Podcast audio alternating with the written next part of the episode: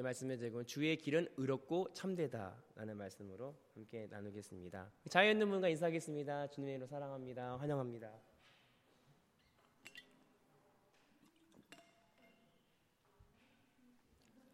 예. 한주 동안 잘 지내셨습니까? 2022년도 마지막 12월이 시작됐습니다. 네, 엊그제 같은데 항상 빠른 시간인 것 같습니다. 이제 2023년을 준비하는 시간이 되었는데요. 남은 한 달도 잘 마무리하시기를 아, 축복합니다. 오늘 주님의 길은 의롭고 참되도다 말씀을 가지고 나누고자 하는데 우리가 신앙생활하면서 가장 힘든 순간이 뭐냐면 이해되지 않을 때. 그러니까 최근에 이렇게 저도 보면은 인간극장이라든지 어떤 이런 이런 뭐랄까요 휴먼 다큐를 보면 와 어떻게 저렇게 운이 없기로 저렇게 없을까? 와 어떻게 저런 사람들이 와, 어떻게 제가 얼마 전에도 한 보는 것 중에 하나가 아이를 네 명을 낳고 엄마가 두살 넷째 아이가 두 살이 됐을 때 이제 돌아가신 겁니다. 그리고 남편이 혼자 아이 네 명을 기르는 그 이제 방송을 보면서 또 그분도 살짝 보니까 크리스찬인 것 같아요. 이렇게 하나님은 왜 저랬을까? 도무지 이해가 안 돼요. 저 가정에 아이들도 힘들게 혼자 기르는 아빠의 모습을 보면서 남일 같지 않더라고요. 그래서 하나님 왜 그러실까?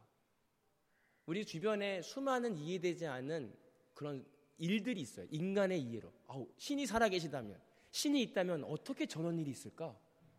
그런 일 없으세요?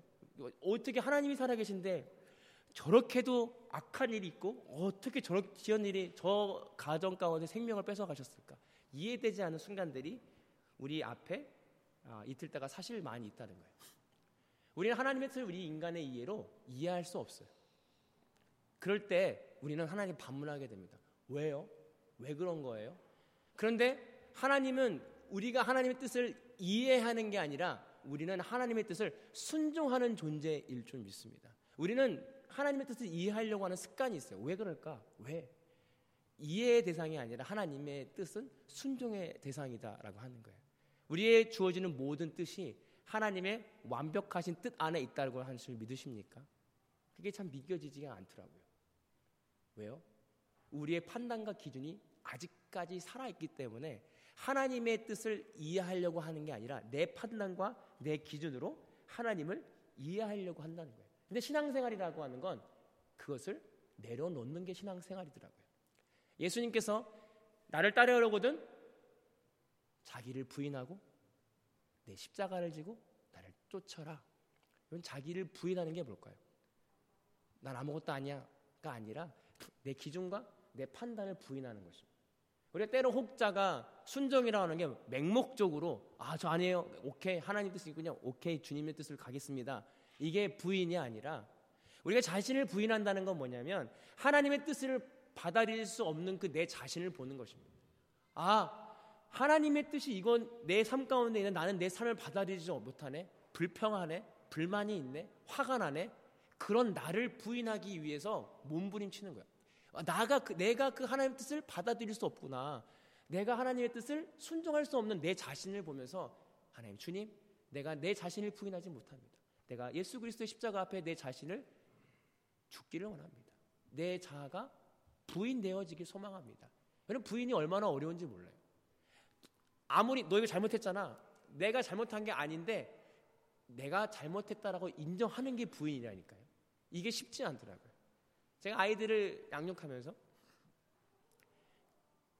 끊임없이 아이들한테 하는 잔소리의 99.9%는 제가 맞는 소리더라고요. 틀린 말을 하는 게 아니에요. 그런데 어느 순간에 반복되는 얘기를 하면서 제가 느꼈던 건 뭐냐면 아 내가 아무리 맞는 소리를 해도 아이는 그걸 듣지 않는데 아 이게 맞는 걸까? 그런데 하나님의 방법은 그 아이를 이해해 주는 거고 용인하는 건데 그게 쉽지 않더라고요.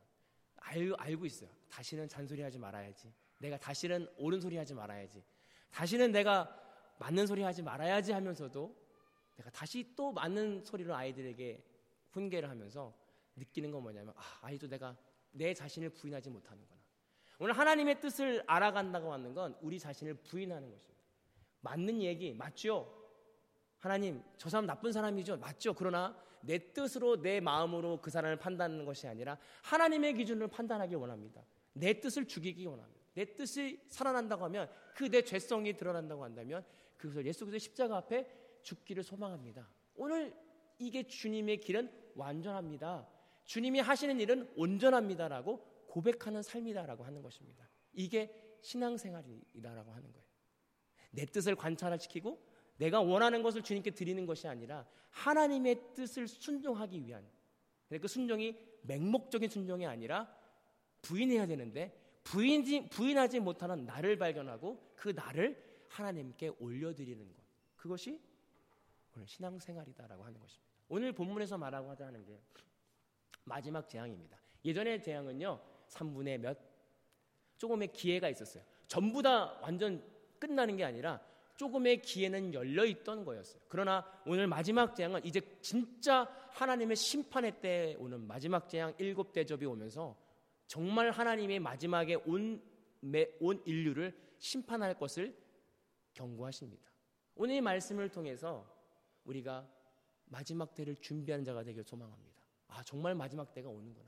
정말 마지막에 하나님의 심판이 임하는구나. 이 경고를 우리가 함께 상기시키길 소망합니다. 마지막 경고를 1절에서 말씀하고 있습니다.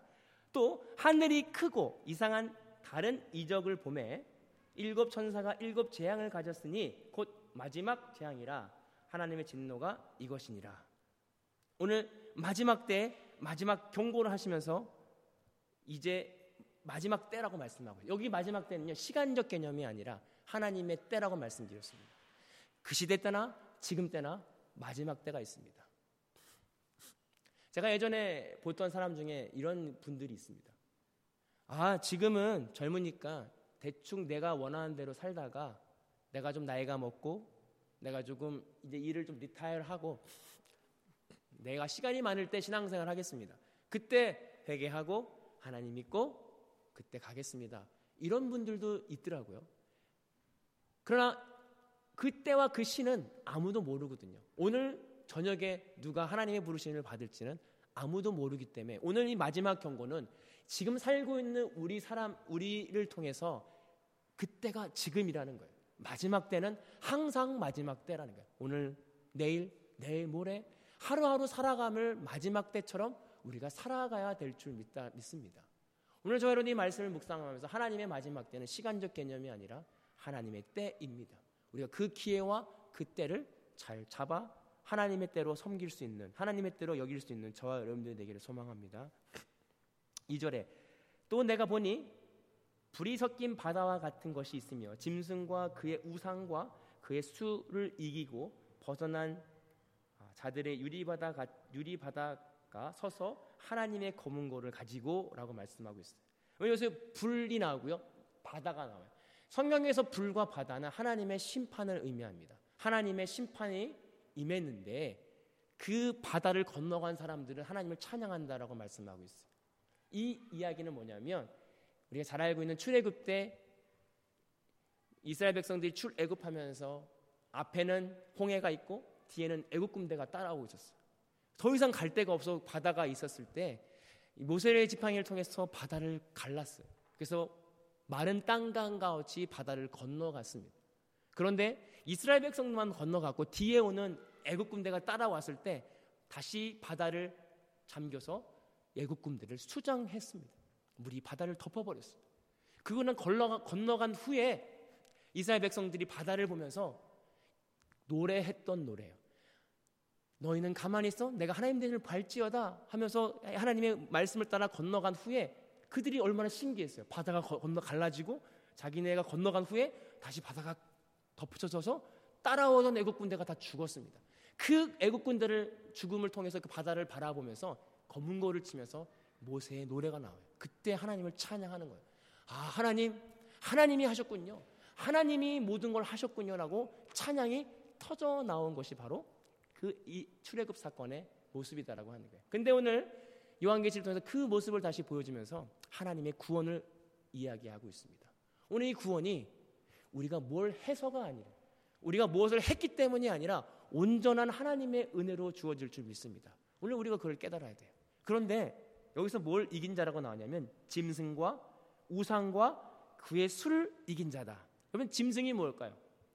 우리 인간이 어떻게 보면 인간의 진짜 모습은 짐승과도 같은 욕구로 충만해요. 먹을, 것, 입을 것. 인간의 욕망을 가지고 있는 것들이 그 죄덩어리거든요. 그 죄를 이기고 또, 또 우상 우리가 가지고 있는 우상을 이기고 또 그 수를 이긴대요. 그러면 그 수가 뭐예요? 요한계에서 나온 수는 666이라고 하는 숫자가 나와요. 우리가 뭐 예전에 이가 가지고 굉장히 무섭게 많이 했는데 6이라고 하는 숫자는 사람의 숫자를 이야기합니다. 그리고 세 번 반복된 건 완벽하게 사람이 아무리 완벽하게 해도 6, 6, 6밖에 안 돼요. 근데 하나님의 숫자는 7이라고 하는 거예요. 인간이 아무리 하나님을 닮아가려고 하나님을 뛰어넘으려고 해봐야 6, 6, 6의 끝이라는 거예요. 7이 될 수 없다는 사실이에요.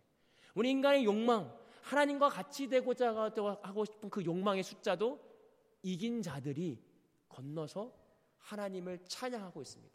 오늘 어떻게 우리의 욕망을 이길 수 있습니까? 어떻게 우리의 우상을 이길 수 있습니까? 어떻게 우리가 하나님처럼 높아지고 싶은 그 욕망을 이길 수 있습니까? 우리는 할 수 없다는 사실이에요. 오직 은혜로 주어진다는 사실입니다. 오늘 이 사실을 믿고 우리가 저희가 함께 하나님의 은혜를 묵상하게 소망합니다. 오직 하나님의 은혜로 우리는 그 욕망을 이길 수 있고 예수 그리스도의 십자가의 강을 통해서 우리가 인간의 욕망과 죄성과 하나님처럼 높고 싶고자 높이고자 하는 그리고 우상을 이겨낼 수 있다는 사실입니다. 오늘 저와 여러분들이 이 은혜를 경험하는 저와 여러분들이 되기를 소망합니다. 우리의 힘으로는 할 수 없거든요. 우리 힘으로는 그걸 능가할 수 없어요. 그 우리의 힘으로는 우리의 죄성을 없앨 수 없기 때문에 그 은혜를 사모해야 된다고 하는 것이죠. 오늘 그 환상을 통해서 마지막 시대에 마지막 때에 그 은혜를 설명하고 있습니다. 3절에 하나님의 종 모세의 노래 어린 양의 노래를 불러 이르시되 그주 아, 하나님 곧 전능하신 이시여 하시는 일이 크고 놀라우시며 망국의 왕이시며 주의 길은 의롭고 참되시노다. 4절 이렇게 말씀하고 있습니다. 주여 누가 주의 이름을 두려워하지 아니하며 영어롭게 하지 아니하노니까 오직 주만 거룩하시니이다. 주의 의로우신 일이 나타나시며 망국이 와서 주께 경배하나이다. 우리가 하나님께 만국이 주께 경배합니까 지금? 모든 나라가 지금 하나님 앞에 엎드립니까? 두려워합니까?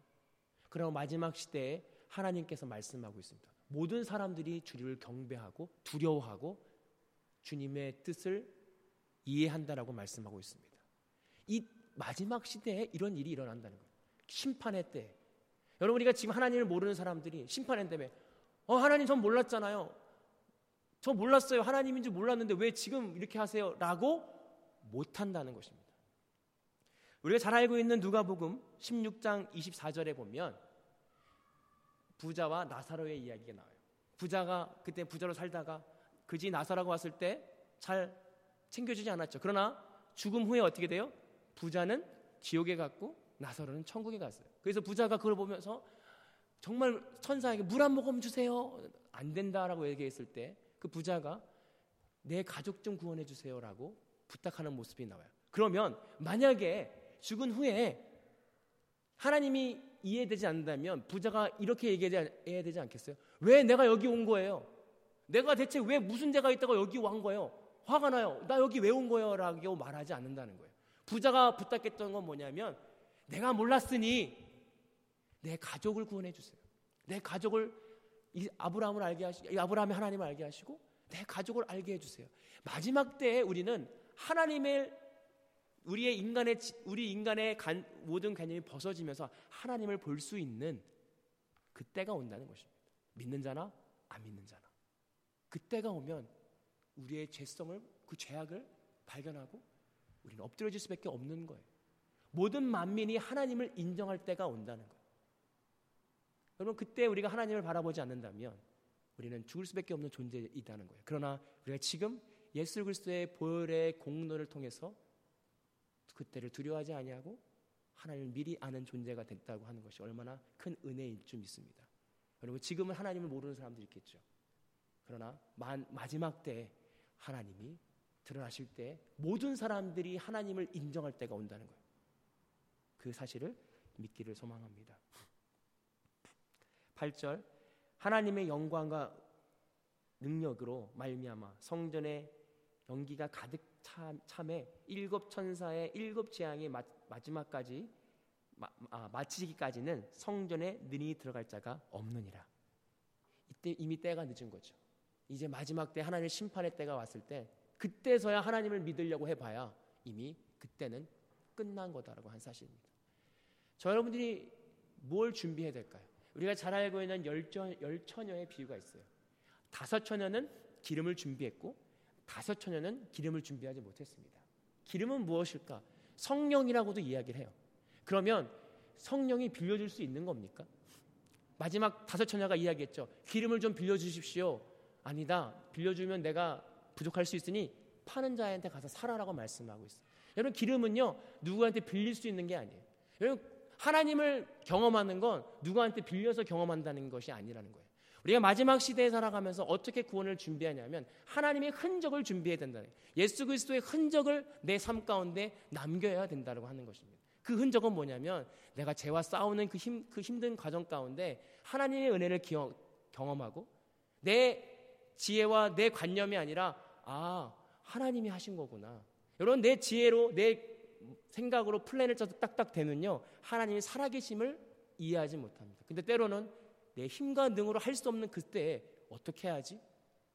내 지혜로는 아무런 답이 없는데 그러나 기도하고 내 마음을 들였을 때 하나님께서 하신 일들을 경험하는 그 순간 아 하나님이 살아계시는구나 이게 믿음이구나 왜냐하면 우리에게 믿음이 없기 때문에 그렇습니다 제가 이 삶을 살아가면서 사역자지만 더 느끼는 건 뭐냐면 내가 믿음이 없구나 믿음 있는 줄 알았는데 이때까지 믿음 있는 줄 알았는데 내가 믿는 것이 아니라 하나님이 나를 믿게 하셨던 거구나.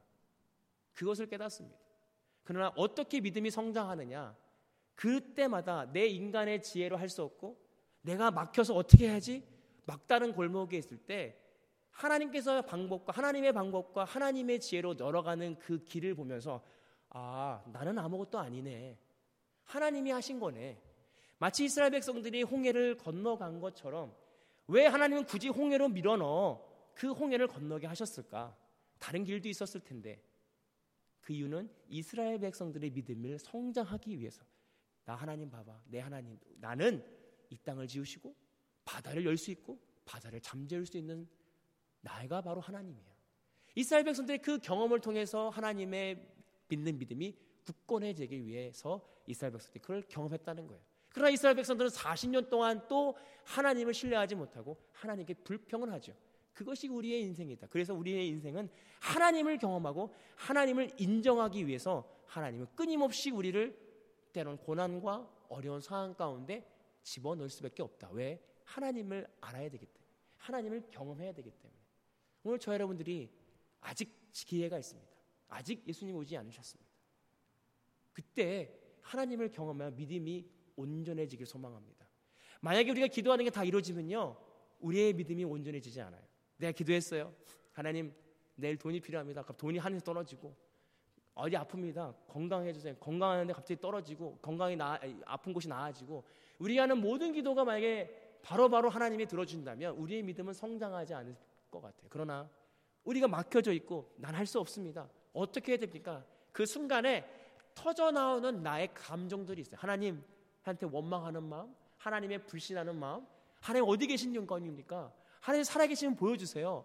이런 과정 가운데 하나님께서 우리에게 주시는 은혜가 있어요.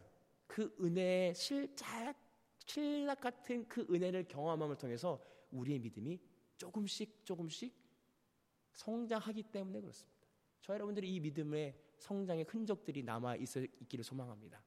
나무에 나이테가 생기는 것처럼 살아가면서 얻어지는 그 이해되지 않는 내 인간의 지혜로 이해되지 않는 왜 이러는 것일까? 그러나 그 이해되지 않는 순간 가운데 하나님께서 열어가시는 방법을 바라보면서 아 하나님은 살아계시네. 아 하나님이 하시네.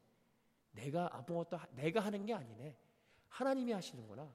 이 경험을 통해서 우리 믿음이 성장해 가는 그래서 그것이 기름이 되어서 처음에는 10% 20% 성령께서 나의 마음을 사로잡는 그 프로테이지가 높아지는 그래서 어느 순간에 100%가 됐을 때 세상과 나는 간곳 없고 구속한 주만 보이노라. 이것이 거듭남이라는 것이죠. 거듭나는 것이 한순간에 거듭나는 것이 아닌 것 같아요. 순간순간 조금씩 조금씩 나를 드리고 내가 죽어지고 내가 죽은 만큼 하나님께서 나를 더 잡으시고 나를 인도하시고 나를 사로잡으시고 나를 주관하시고 주관하신 만큼 또 나는 또 내가 남아있는 나의 인간의 죄성들이 더 힘들어지고 그것들 조금씩 조금씩 점령되어질 때 하나님의 은혜로 충만해질 때 이것이 기름을 준비하는 삶의 마음이다라고 하는 것이죠. 오늘 저 여러분들이 마지막 때 성전이 닫히기 전에 하나님의 기회가 끝나기 전에 한순간에 되는 게 아니니까 오늘도 하루하루 하나님과 함께 동행하면서 우리의 삶을 우리의 믿음 없음을 우리의 부족함을 하나님께 드려서 하나님이 주신 찬 평안 그 평안은 세상에 주는 평안과 다르다고 했죠. 그 평안은 뭐예요? 하나님이 나를 인도하는 거예요. 하나님이 나를 붙잡는 거예요. 내게 내 힘으로 내가 붙잡는 삶은 불안합니다. 그러나 내가 하지 않는데 하나님이 나를 붙잡을 때는 불안하지 않는 거예요. 왜? 내가 한 게 아니기 때문에 그 하나님만 바라보면 되기 때문에 오늘 저 여러분들이 마지막 시대에 살아가면서 그 하나님만 주님만 바라보고 주님이 주신 능력과 그 힘을 얻고 그 은혜로 기쁨으로 나아가는 세상의 기쁨이 아니라 주님이 주신 기쁨으로 나아가는 저와 여러분들이 되기를 소망합니다. 기도하겠습니다. 사랑의 하나님, 감사합니다. 저희는 믿음 없음을 고백합니다. 저희는 스스로 하나님을 믿을 만한 아, 그런 존재가 아님을 아, 고백합니다. 그러나 우리가 죄인 되었을 때 하나님께서 우리에게 전한 학, 우리에 대한 사랑을 확정하셨기 때문에 저희는 믿을 수 있고 주님을 만날 수 있습니다. 주님 오늘도 예, 예수님이 말씀하신 것처럼 너희가 나를 따라오려거든 너를 부인하고 내 십자가를 지고 나를 쫓으라. 오늘 그 말씀이 우리의 신앙의 고백이 되게 하시고 오늘도 우리를 부단히 나를 부인하기를 원하고 내 안에 부인하지 못하는 나를 발견하고 하나님께 드려서 예수 그리스도의 십자가 앞에서 내가 죽어질 때 그 십자가의 공로를 통하여 내 힘과 능이 아니라 예수 그리스도의 십자가의 그 별의 은혜를 통하여 죄 사함을 얻고 하나님께서 주시는 찬 평안, 그 기쁨, 자유함을 경험하는 우리 모두가 되게 하여 주옵소서. 감사하며 예수님의 이름으로 기도하옵나이다. 아멘. 축도로 예배를 마치겠습니다. 이제는 우리 주 예수 그리스도의 은혜와 아버지 하나님의 극진하신 사랑하심과 성령님의 감화, 감동, 교통하시는 은혜가 오늘 말씀을 듣고 하나님이 주신 참 평안과 기쁨을 누리기를 원하여 자기를 부인하고 죽지 못하는 제 자신을 발견하고 우리 자신을 발견하고 예수 그리스도 앞에 그 십자가 앞에 내 자신을 드리고 부단히 주님께 내 마음을 드리기를 원하고 또 하나님 앞에 온전히 서기를 결단하고 돌아가는 모든 성도들 머리머리 위에 이제로부터 영원토록 함께 하시기를 간절히 축원하옵나이다. 아멘. 감사합니다. 한줄 동안 또